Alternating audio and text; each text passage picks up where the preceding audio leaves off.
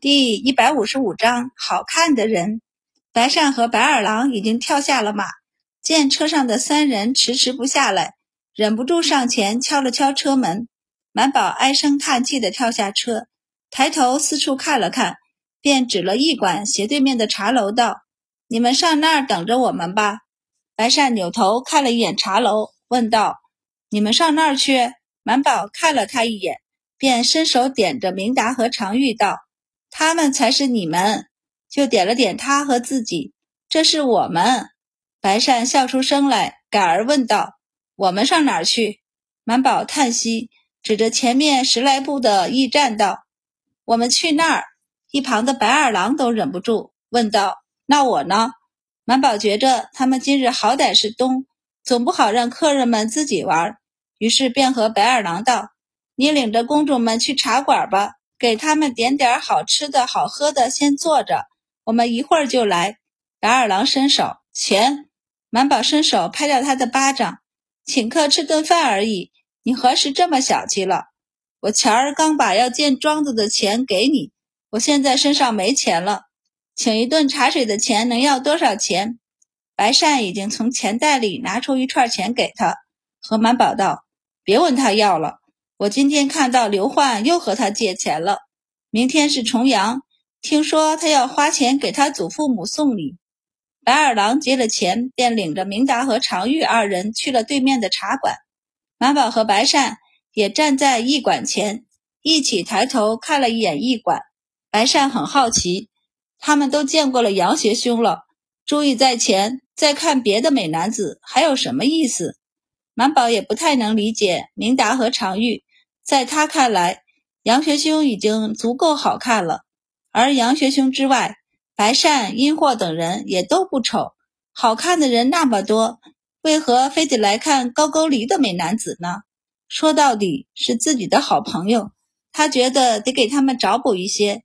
于是想了想后道：“这就跟你们男子一样，便是看过了最漂亮的女子，也会认为天下的美人春花秋月各有所长。”还是会忍不住再看看其他的美人。白善笑道：“我没有这样，样貌不过是皮囊而已。”满宝道：“骗人！我不相信这世上还有男人不喜欢美人的，就好比这世上没有女人会不喜欢美男一样。”守在驿馆前的两个兵丁见俩人站在门前，你来我往的说的热闹，但就是不进门，忍不住了。直接上前一步，大声吼道：“你你们干什么的？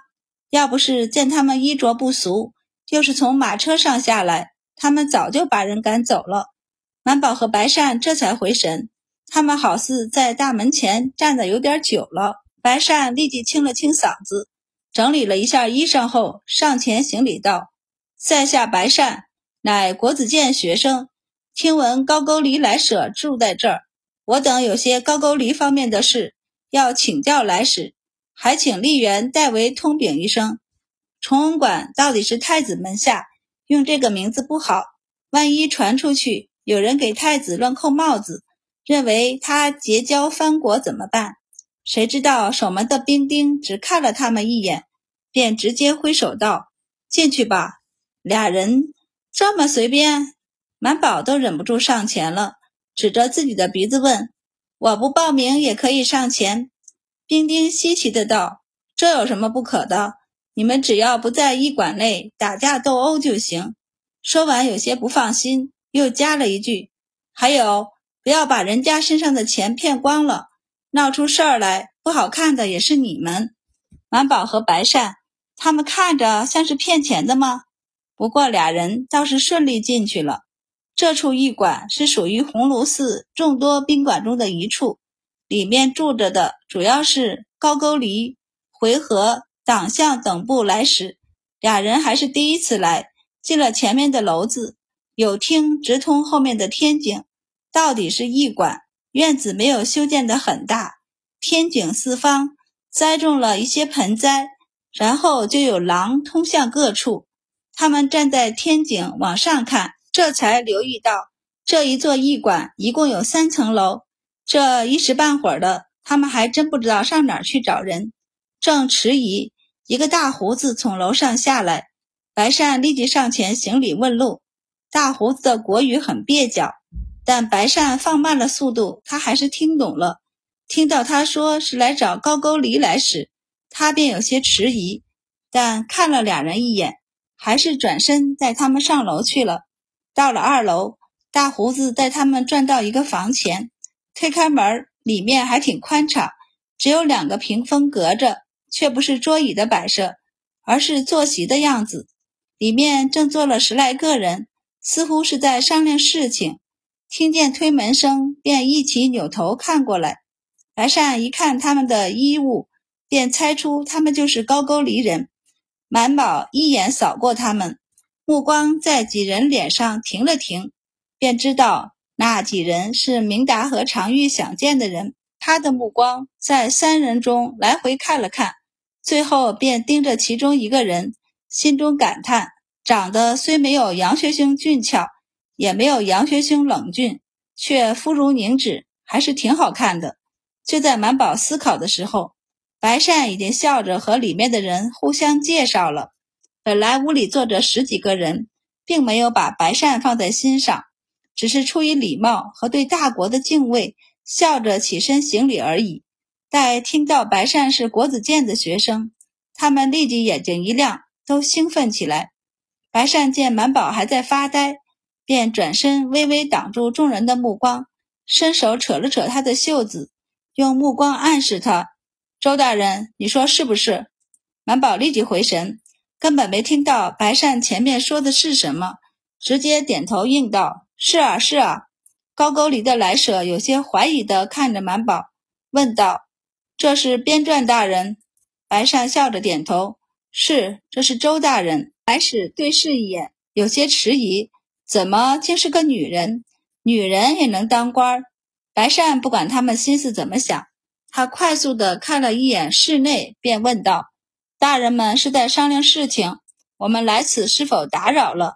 汉字在高句丽是雅文，只有贵族才学得起，而也只有贵族才能当官儿，所以来使们都会说汉语，哪怕发音上有些出入。但交流是没问题的。各地百姓说的官话不都带些口音吗？白善并不想留在驿馆中，他们人少，对面人多，聊天都不好聊，还是把长得最好看的那三人带出去一起玩吧。他还以为还需要再寒暄一阵才能把人带出去，但听说周满是编撰，他又是国子监的学生后，他们竟然就答应了。于是俩人把三人带出了驿馆，白善都忍不住问他们：“你们就不怕我们是骗子吗？”三人中为首的高友行了一礼后，谦逊地笑道：“公子衣饰华丽、高贵文雅，一看便是贵族，自是不会骗我们的。”白善就低头看了一下身上的衣饰，因为今天是周六郎的好日子，所以他的确着意打扮了一下，但身上的衣服。也只是普通的绸缎而已，算不得很华丽吧？高友已经问道：“白公子想带我们去何处说话？”白善就指了指对面的茶楼，道：“我还有几个朋友在上面，不然我们去茶楼里坐坐。”三位美男子是松了一口气的，虽然看得出白善和周满年纪小，衣着和气质都不差，不像是坏人，但他们不是很想去太远的地方。能够在自己比较熟悉的地方，自然是最好的。于是三人欣然同意，跟着俩人去了对面的茶楼。茶楼只有两层，此时明达和常玉就趴在二楼的窗口往下看。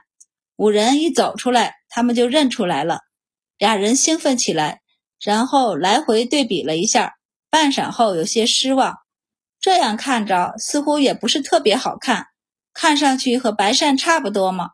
明达道：“还没有满宝好看呢。”一旁的白二郎忍不住道：“满宝是姑娘。”明达和常玉一时没理他，指了走在侧边的那人道：“不过那个人好白。”明达也点头：“他最好看，且看上去颇为温柔。”白二郎也忍不住探头去看了一眼，因为位置小，他还把他们往旁边挤了挤。明达也不介意，给他让了一点位置。白二郎看过后点头，是挺白的，但我觉得以前的杨学兄也有这么白。常玉连忙问：“什么时候？六年前？七年前？那会儿杨学兴刚到我们罗江县，我记得第一次见他时，他就好白。我以前从没见过比他更白的人。这会儿的杨和叔已经经历了官场和太阳的毒打，没有以前白了，但依旧俊得亮眼。”眼看着五人上楼来了，三人立即回桌子边坐好，端庄无比，完全看不出刚才趴着窗户点评美人的模样。满宝推开门来，明达和常玉抬起头来，矜持地对着三人微微颔首。白善和他们介绍道：“这三位是我们的同窗，这位是白城，这位是明小姐，这位是玉小姐。”白善又和明达三人介绍。这是高句丽来的高友使者、龙冕使者和兴宣使者。白二郎拱手回礼，明达和常玉微微点头，并不行礼。目光扫过龙冕后，抬头道：“大家请坐吧。”高友三人见了，便心中有数，这两位只怕是贵女，身份挺高。八人坐下，当然不能干坐着。白善把人带出来，就要负责带起话题。于是他伸手和店里的伙计拿了菜牌子，问三人：“你们想吃什么？”高有三人有些拘束。白善见了，就和伙计道：“那便来些你们店里的招牌点心吧，再上些茶水。”伙计应下，又笑道：“客官，我们店里还有新运来的葡萄，贵客们要不要来一些？”满宝立即道：“有新运来的葡萄。”那是不是也有京郊或雍州种的？伙计有的，满宝便道：“那给我们来一份京郊种的，再来一份雍州产的。”伙计，贵客，这两地的葡萄价钱都一样的，我却想尝尝味儿是否一样。反正各来一份就是了。白善对伙计点了点头，其他的果盘也来两份，然后将木盘都还给他。等他走了，才扭头看向满宝：“你这是打算在庄子里种葡萄？”满宝点头：“家里太远了，三哥他们种的葡萄我都吃不上，所以还是在这边种吧。但京郊和雍州也差不多的地儿，用得着分那么细致吗？”满宝不在意的道：“谁知道呢？反正吃得下，尝一尝是否有区别嘛。”俩人你来我往的斗了两句嘴。然后顺嘴就问高友：“你们国家种有葡萄吗？”高友有些尴尬的道：“没有。”满宝立即道：“但你们国家有高丽参，我久仰大名，知道你们这次来可带有种子。”高友更尴尬了，摇头道：“高丽参都是野生的，需要进入森林寻找，并没有种子。不过这次我们给陛下进献了高丽参。”满宝惋惜道。便是野生的，也可以考虑收集一下种子的。我还是想看看能否人工种植出来。最主要的是，种子总是活的，颗颗是可以收录的。他们送来的高丽参，还有药铺里的人参，那都是晾晒或炮制过的，这就颇为惋惜了。高友听了周满的话，忍不住心中冷笑：那是山神的馈赠，岂是凡人可以种植的？大晋的人也真的是自大高傲了。常遇见满宝说了半天，也没说到他们想要知道的问题，忍不住开口问道：“本，我听说你们这次是想入国子监的？”